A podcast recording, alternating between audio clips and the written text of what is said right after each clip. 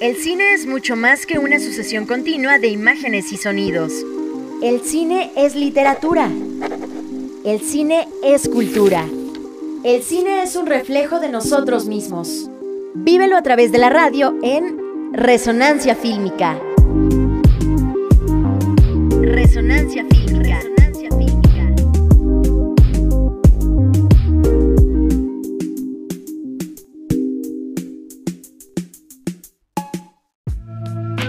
Hola, ¿qué tal? Muy buenas tardes, amigas y amigos. Ya están en Resonancia Fílmica, el espacio radiofónico dedicado a la cinematografía. Platíquenos cómo se encuentran en esta tarde de viernes ya 16 de abril. Comuníquese con nosotros a través de nuestras redes sociales. Les recordamos que nos encuentran como Radio UAEH Tulancingo 91.1. Platíquenos acerca de su tarde, platíquenos acerca de eh, las películas que les gustaría que analicemos. Platíquenos también si ustedes les gustaría que tuviéramos algún invitado en especial. Háganoslo saber para que nosotros con todo gusto le demos seguimiento. Les recuerdo que este espacio es gracias a Nancy Vite, responsable de la producción.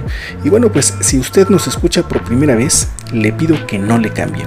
Quédese en la sintonía del 91.1 de su FM y preste atención a esta y a todas las propuestas de la barra programática de esta frecuencia universitaria. Además, eh, pues déjeme decirle que si usted no tiene la fortuna de encontrarse en nuestro querido Tulancingo, no se preocupe, búsquenos a través de nuestra sintonía en línea, nos encuentra en www.uah.edu.mx diagonal Tulancingo Radio, donde con la simpleza de un solo clic podrá tener comunicación con esta frecuencia universitaria. Muchísimas gracias por permitirnos una vez más ser parte de su tarde y acompañarles en sus hogares, en sus vehículos o desde cualquier sitio en el que nos esté sintonizando. Déjenme decirles que desde las cabinas del 91.1 les envío un fuerte y afectuoso abrazo. Y bueno, pues sin más introducciones, damos inicio a esta resonancia fílmica. Acción. Efemérides y fechas importantes del cine. El dato enlatado.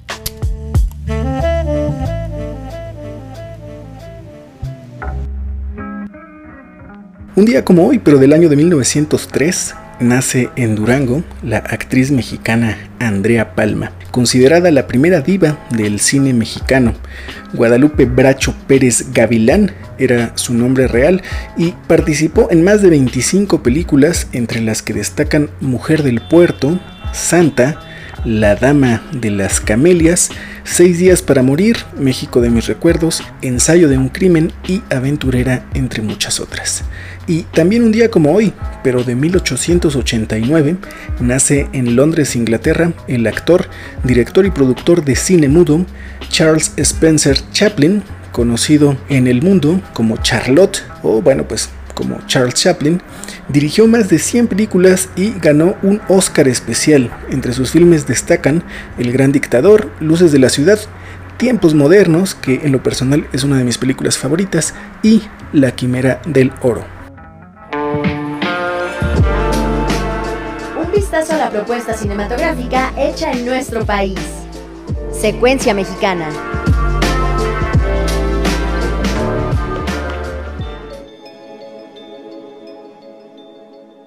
en la secuencia mexicana quiero platicarles acerca de el documental dirigido por José Villalobos Romero. Estoy hablando de El Charro de Toluquilla. Y es que, ¿qué sería del charro?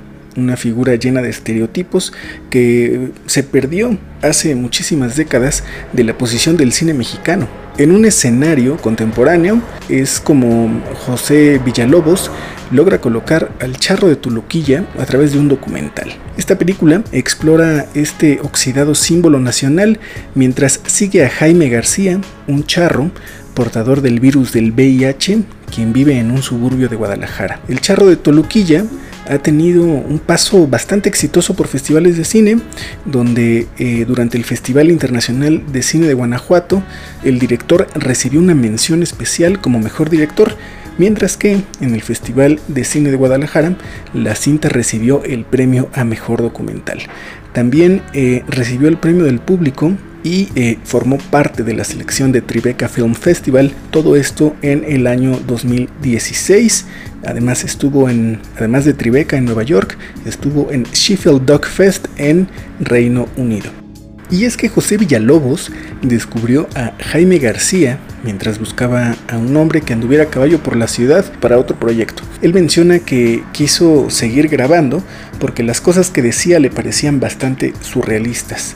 Eh, en una entrevista para la revista Gato Pardo, eh, el director mencionó esto y eh, fue así como decidió seguir por cinco años al Charro de Toluquilla, un personaje impredecible, explosivo y además vivaz que se mueve en la osadía que rodea a esta cultura. No es que García nunca salga del personaje, el Charro de Toluquilla es una constante dentro y fuera de la pantalla. Y es que este personaje, empapado por una estética cautivadora, también vive la paternidad a través de este filtro cultural. Su pequeña hija, que nació libre del virus, parece ser el punto de quiebre para él eh, desde su lado fanfarrón, de su personalidad de charro, él considera cambiar y apaciguar su estilo de vida para brindar una infancia bastante tranquila. Y es que resulta interesante, ya que podemos ver en pantalla a este personaje y créanme que pareciera que estamos eh, reviviendo el clásico cine de oro de nuestro país con estas películas de charros que encarnaban pues Pedro Infante, Jorge Negrete, entre muchos otros. La volatilidad del personaje llevó a Villalobos a asumir los roles de cinefotógrafo, de sonidista y de editor, Así es, era más bien como tener un hombre orquesta. Y esto debido a que resultaba imposible tener un crew para seguirlo a él, una persona que no te va a decir a qué hora, cuándo, ni en dónde, ni por supuesto qué es lo que va a suceder respecto a su vida, a su cotidianidad. Es por eso que el director decidió tomar todos los roles y de esta manera hacer que pues funcionara eh, este proyecto él a cámara, siempre haciendo sonido, teniendo la cámara lista y eh, bueno, pues dando siempre continuidad a este personaje. Me parece que a Villalobos no le interesaban los charros de antes, por lo que pensaba entonces que un trabajo de ficción al respecto no llegaría muy lejos en nuestros días por ser un estereotipo bastante gastado de la mexicanidad. Sin embargo, los elementos de la historia del charro de Toluquilla, desde la seriedad en su forma de ser, hasta la salud de su hija, lo llevaron a crear su primer documental. Él menciona que no creía que este proyecto fuera a, salir a flote, pero pues como le encantó el personaje, lo único que decidió hacer fue eh, trascender este cliché de lo que es el charro, conocerlo por dentro y así logra desmenuzarlo para que nosotros podamos eh, recibirlo a través de esta película. En Jaime García, El Charro de Toluquilla, Villalobos encontró algo que él define como un tabú nuevo. Son como los matices que no existían cuando el cine de estas figuras se desgastó y menos con la enfermedad relativamente moderna. Creemos que su trabajo fue crear una propia versión aportando desde la sensibilidad del director hacia este tema de los charros. Su imagen es una cosa secundaria que únicamente el director utiliza para dar textura a un personaje, pero el trasfondo es hablar sobre nuestra cultura y sobre esta enfermedad hasta, hasta nuestros días todavía tabú que es el VIH. Sin duda es una gran película, un documental eh, bastante entretenido y que nos llevará los sentidos a flor de piel al ver cómo es que este personaje confronta esta enfermedad. El charro de Toluquilla está disponible a través de Amazon Prime Video, así es que los invito a todos a que vayan a echarle un ojo. El cine en voz de sus creadores. Cine Ediciones. Platicamos con Dharma Reyes Cánchola, profesora de la UAEH, quien nos comenta acerca de su acercamiento con los estudiantes para la cinematografía. Resonancia fílmica.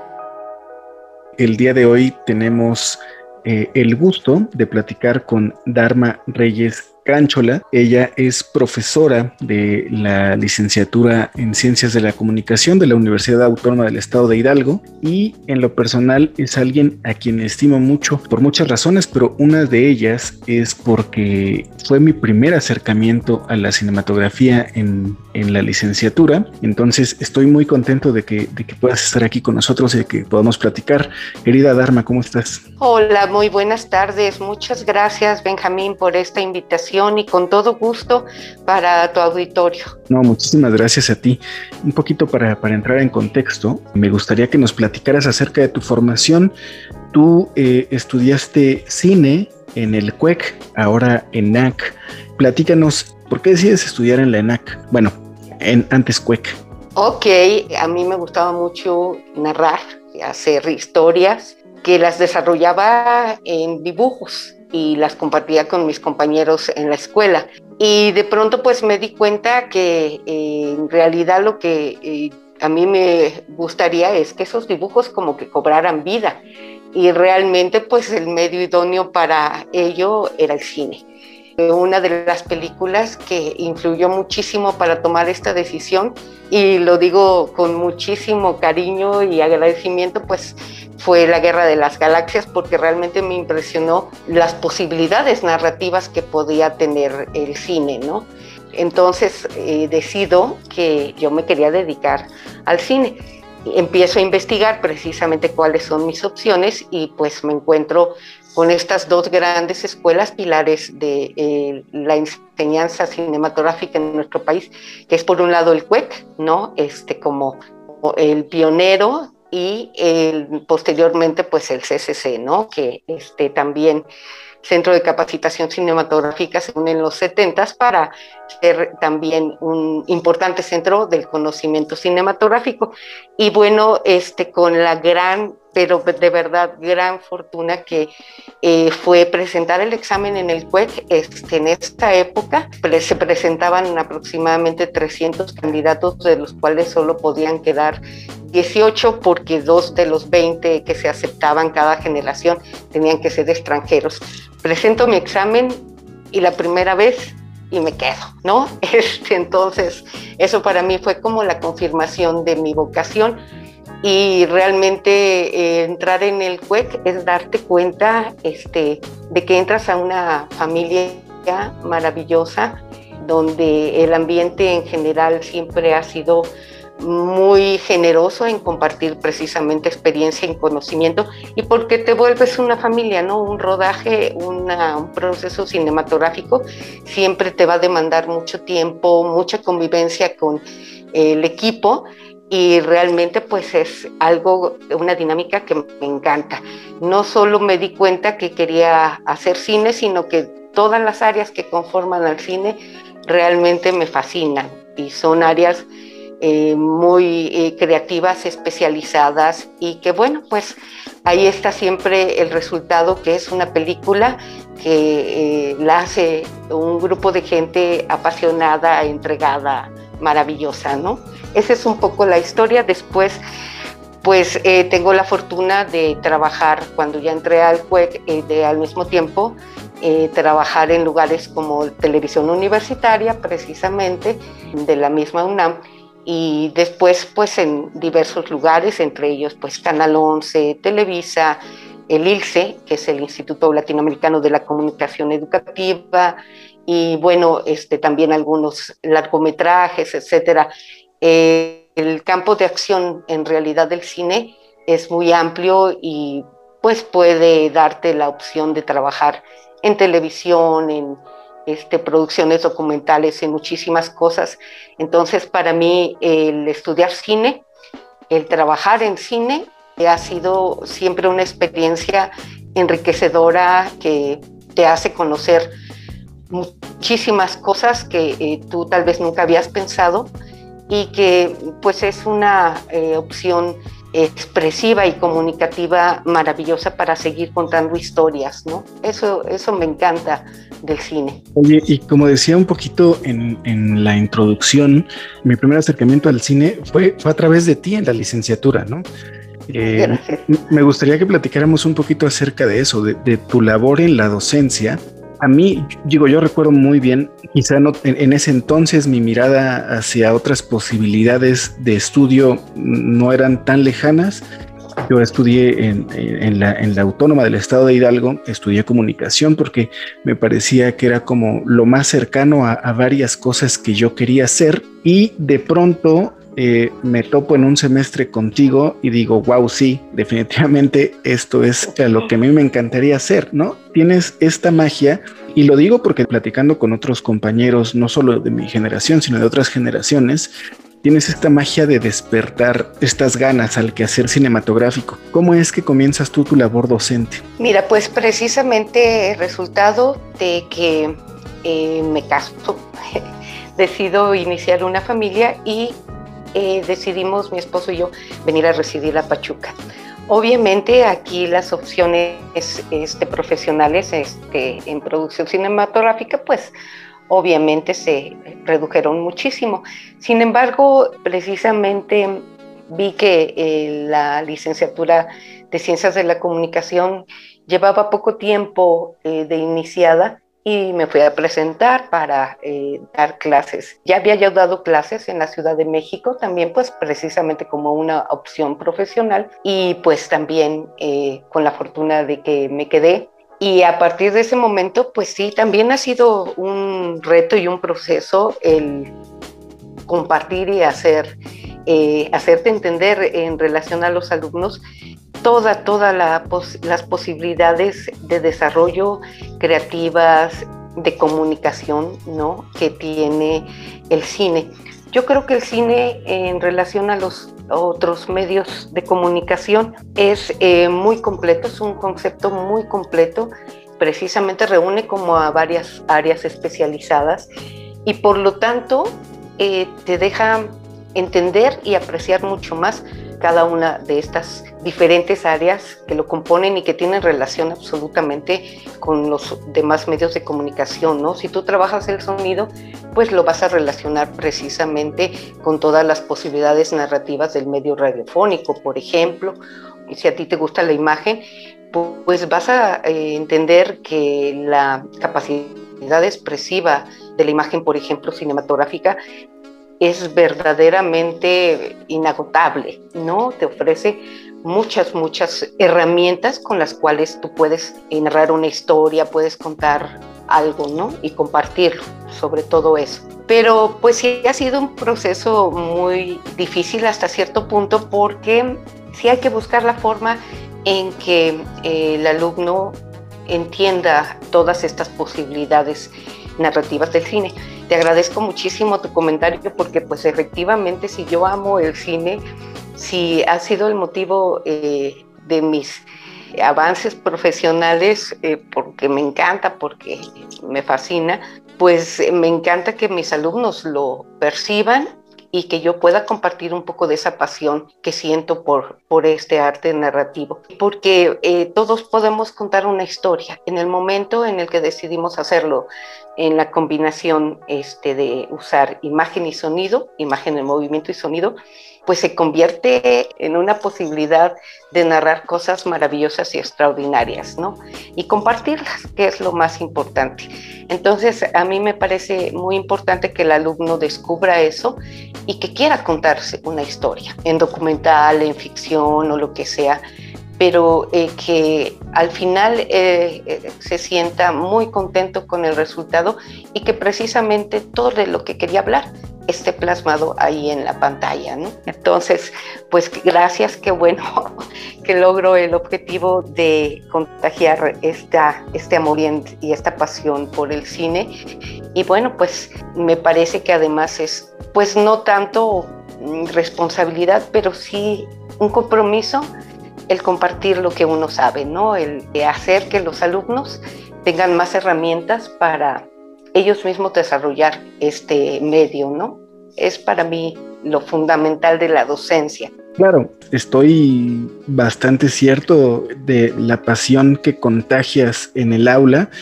Tan es así que a mí me tenía como, vaya, esta espinita de dialogar contigo en este espacio, después de, híjole, no sé, más de 10 años de haber pasado por tu aula, y nada, digo yo, lo que recuerdo es que después de ti decía, bueno, ¿y ahora qué sigue? Porque no hay más materias de cine, ¿no? Y era la única, pero bueno, para mí en ese momento fue, como te platicaba, un parteaguas dentro de mi carrera, eh, dentro de mis estudios, porque eh, pues ahí un poco definí que sí quería como seguir haciendo esto, que sí quería seguir buscando contar historias.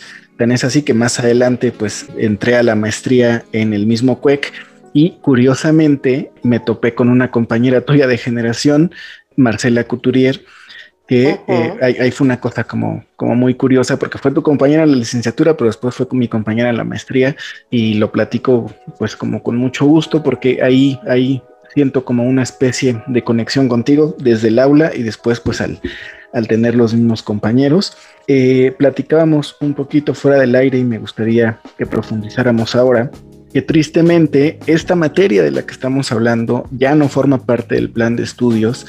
Yo quería como partir en este espacio de presumir que una de las posibilidades de acercarse al cine en el estado era a través de ti, a través de la licenciatura en comunicación.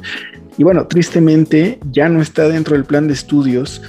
Digo, más, más allá de lo, que, de lo que podrá significar para ti, me gustaría que nos dijeras, bueno, hacia dónde nos vamos a dirigir ahora, cómo es que tú vas a compartir estos conocimientos en, tus aulas. Ok, pues sí es lamentable que eh, el cambio del el plan de estudios se haya perdido esta materia. Yo también pues lo, lo resentí eh, directamente y bueno, pues eh, lo que yo puedo ahorita ofrecer es que el cine siempre va a ser una referencia. Siempre tenemos eh, la película, la secuencia, ¿no? O el pedacito, como decimos por ahí, que eh, nos gusta utilizar como para ejemplificar algo, para recordar algo, alguna cosa sobre algún tema, etc. El cine siempre es referencia el cine siempre nos va a influir y es el que nos empieza a formar desde pequeños porque antes de empezar a comprender que hay la letra A, B, C, D, etcétera, o 1, 2, 3, ya tenemos idea de qué es el mundo y eh, cómo son las relaciones sociales, por ejemplo, los valores incluso, por el cine, ¿no? Por algo los niños les gusta una película y la ven y la ven y la ven cien mil veces porque están entendiendo también los códigos. La imagen es tan generosa, digamos que eh, eh, es tan rica que por sí misma ya nos está dando un significado, una connotación. Entonces, el cine siempre va a formar parte de nuestra vida, nuestras películas favoritas, los últimos estrenos, incluso los premios. Por lo tanto, yo eh, trato de que ahora eh, la licenciatura de comunicación, precisamente los alumnos entiendan la importancia de esta influencia, de estas referencias históricas, de esta memoria que es eh, la imagen, que es el cine, y por lo tanto que también eh, lo incorporen mucho más a su actividad profesional. Por lo tanto, pues bueno, aunque sí no voy a poder compartir eh, ciertas bases para entender no solamente el concepto cinematográfico, sino también la producción, el proceso de producción, el la elaboración de un guion, etcétera, que también son eh, importantes dentro de la elaboración de una película, pues sí puedo seguir eh, compartiendo pues ese gusto y esa pasión por esas historias que nos han dejado algo, que nos han conmovido, que nos siguen encantando, ¿no? Siempre tenemos películas favoritas que las volvemos a ver cien mil veces, directores favoritos, este, actores favoritos y el cine de alguna manera siempre está presente en nuestra, en nuestra vida cotidiana de alguna manera, ¿no? Y eso es lo bonito. Claro que sí, sigo como un poco incrédulo respecto a que, a que esta materia ya no estará, pero bueno, habrá otras posibilidades, habrá otras formas. Mientras, ya para ir cerrando, platícanos eh, en qué proyectos estás, si estás produciendo algo, si estás haciendo algo más allá de la docencia. Claro que sí, mira, también he tenido la oportunidad de este, participar en la Academia de Artes y Ciencias Cinematográficas de Hidalgo, también dando cursos precisamente, y yo creo que es un espacio importante que se abrió aquí en el estado porque sí contempla eh, muchos cursos y muchos contenidos en relación no solo al oficio cinematográfico, sino pues también a lo que es también la difusión cultural, lo que es la exhibición incluso, ¿no? Cineclubs, etcétera. Están realizando una, una actividad importante en relación a la difusión y la enseñanza de cine. Yo espero tener eh, nuevamente ahí la oportunidad de dar cursos directamente de guion o o de realización, que es mi especialidad dentro de mi formación en el juez, pero también después de un tiempo de estar criando chicos, este, ahora mis hijos que ya están un poco más grandes, estoy tratando de regresar precisamente a la producción. Ahorita estoy trabajando un proyecto en homenaje al ferrocarril hidalguense, que es un valor verdaderamente maravilloso, que aquí hay muchísimos lugares que se conservan de toda esta este época. Y pues bueno, es un proyecto que me gusta mucho, que me entusiasma y lo estoy pues trabajando poco a poco. La producción cinematográfica también pueden ser eh, procesos un poquito largos, pero no imposibles. Entonces eh, estoy tratando de trabajar este proyecto de cortometraje con el que pienso pues regresar precisamente a la realización cinematográfica y pues espero que sea el primero de muchos otros que quiero este, también desarrollar en el contexto además del el Estado porque realmente tiene mucha riqueza histórica, mucha este, riqueza de paisajes, de lugares verdaderamente maravillosos que creo que eh, merece pues eh, narrarlos y compartirlos por medio de cortos o, o, largos, ¿no? Entonces, ahí vamos a seguir proponiendo cosas cine de Hidalgo para el mundo. Claro que sí, eh, pues yo, yo también espero que este sea como el primero de muchos proyectos que se vengan por delante y en ese sentido comprometerte a que más adelante cuando esté eh, finalizado este proyecto podamos volvernos a sentar para dialogar en torno a ello. Me ha gustado muchísimo platicar contigo muchísimas gracias por darte el tiempo, por darte el espacio y eh, pues para toda la comunidad universitaria que nos escucha, en especial para los estudiantes de ciencias de la comunicación, no dejen de buscar a Dharma si tienen algún tipo de inquietud respecto a la cinematografía. Estoy seguro de que ella estará gustosa de apoyarles, siempre, siempre tiene una muy buena disposición y bueno, pues reiterarte las gracias, querida Dharma, por estar aquí. Gracias a ti, Benjamín, y muchísimas gracias también a eh, la universidad que de alguna manera pues me ha permitido también esta eh, actividad docente que de verdad también es muy gratificante al ver cómo los chicos eh, logran levantar proyectos, llevar a la realidad sueños. Y pues eso es el cine, ¿no? Compartir y contar todo lo que, lo que a nosotros también nos significa, nos llega y queremos o consideramos importante compartir. Muchas gracias también a, tu auditorio. No me queda más que enviarte nuevamente un, un, gran saludo. Gracias por estar aquí y espero podamos vernos muy pronto. Super abrazo, mi Ben. Gracias. Hasta luego. Corte y queda.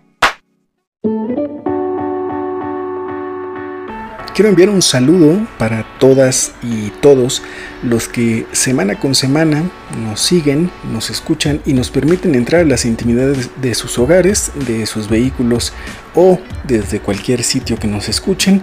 Quiero enviar un saludo muy especial para Erika, para David, para Dami, para Karina y para Janet así como para el buen Ricardo, que semana con semana se mantienen pendientes de esta programación.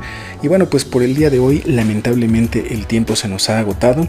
Agradezco muchísimo a todos los que se mantienen en esta frecuencia del 91.1 compartiendo con nosotros este espacio radiofónico dedicado a la cinematografía. Nancy Vite en la producción de este espacio, al micrófono les habla Benjamín Romero y recuerden que la próxima semana usted y yo tenemos una cita en una emisión más de Resonancia fílmica. Mientras esto sucede, ustedes ya lo saben, vean mucho cine.